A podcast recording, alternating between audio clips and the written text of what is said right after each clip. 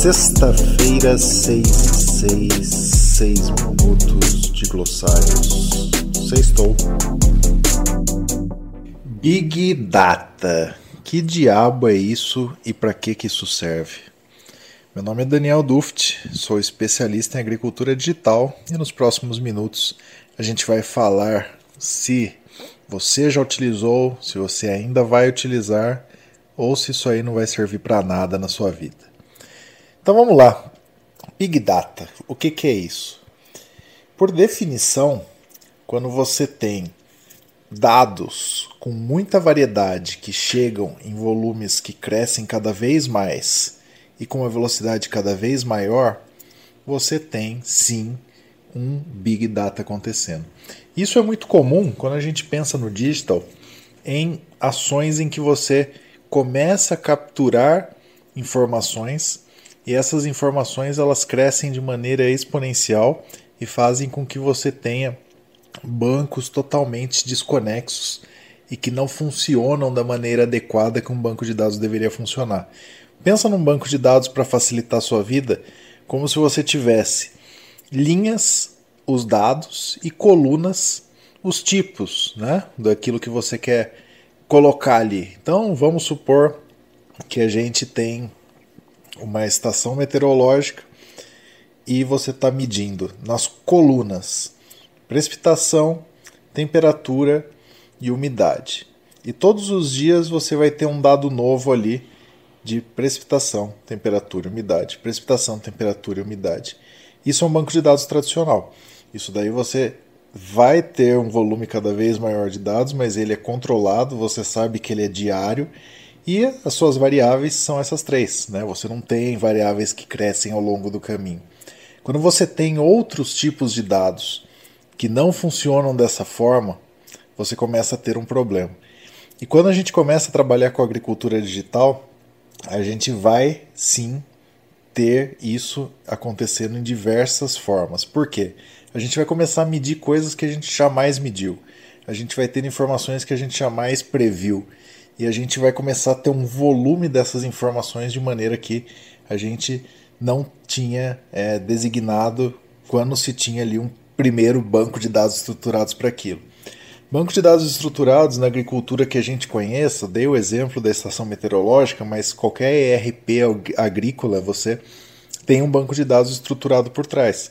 Você vai ter entradas, você vai ter saídas, você vai ter consumo ali no meio, e tudo isso vai estar registrado em um banco de dados relacional tradicional, em que ele aumenta sim em volume, mas é um volume conhecido que você sabe quais são as variáveis e tudo mais.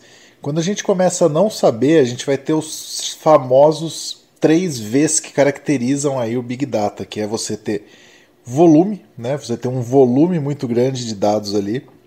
Você tem velocidade, então a taxa com que esses dados eles começam a crescer ela é muito alta, ela não é algo que, que tem uma, um crescimento orgânico ali, que você mediria com uma reta, assim, um crescimento exponencial sempre.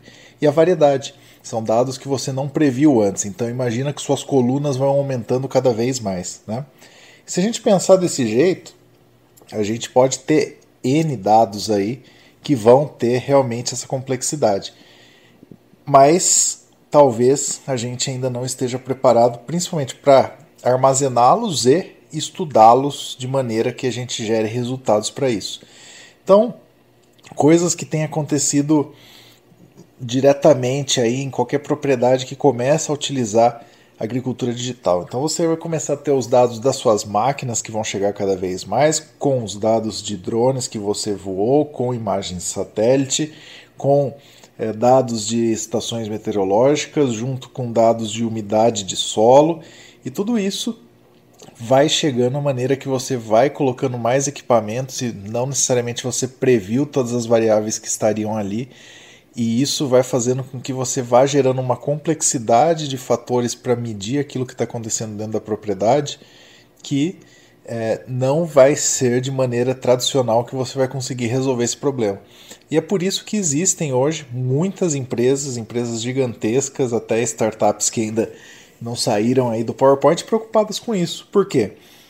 Usando esses dados, usando esse realmente esse big data de verdade, né, que está na propriedade, não aquele que pessoal te fala que vai te vender uma máquina e ela vai ter Big Data, se ele te vende uma máquina que tem os mesmos sensores e coleta as mesmas coisas, é um banco de dados estruturado convencional, não vai ser o Big Data. O Big Data é esse conjunto de coisas acontecendo.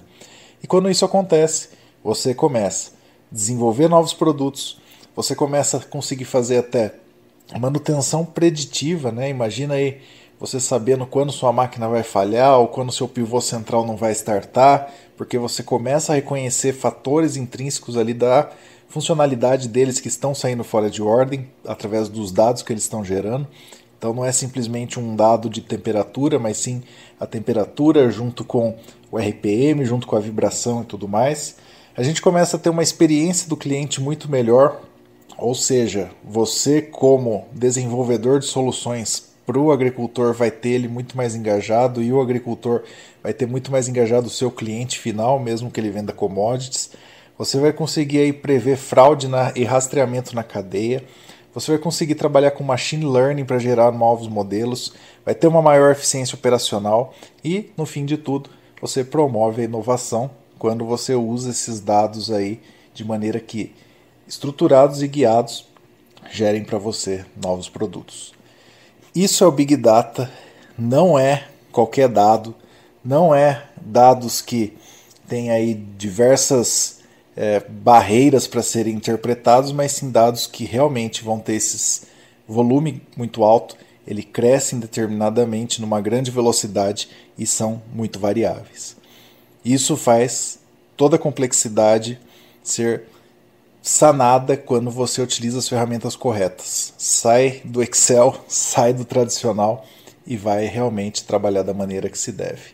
Espero que isso tenha te ajudado. Se te ajudou, compartilha com um amigo e até a semana que vem.